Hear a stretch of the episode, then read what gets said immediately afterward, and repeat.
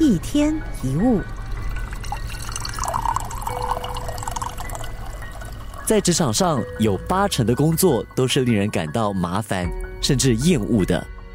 但记得，别人不一定会因为我们工作有苦劳而加薪，却很有可能因为我们做的太差而决定不给钱。既然是自己必须要处理的事，再困难再麻烦，也应该尽力做出最好的结果。这才是展现我们能力与价值的时刻。当你可以把大家都不想碰的麻烦事做到最好，公司肯定会把你视为不可或缺的人才。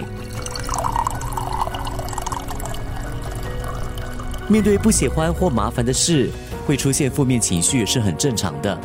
这不代表我们不够好，那纯粹是一种保护自己的心理机制，因为他怕我们做的不够好，怕我们没有时间休息。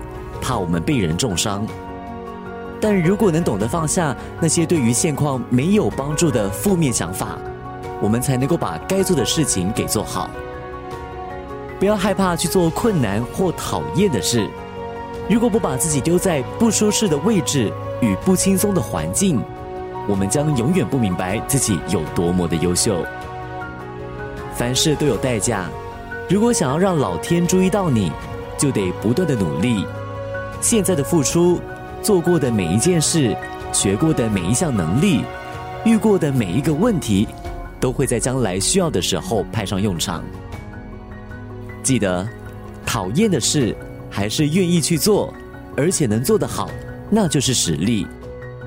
而且工作通常是讨厌的事，喜欢的事叫做兴趣。一天一物。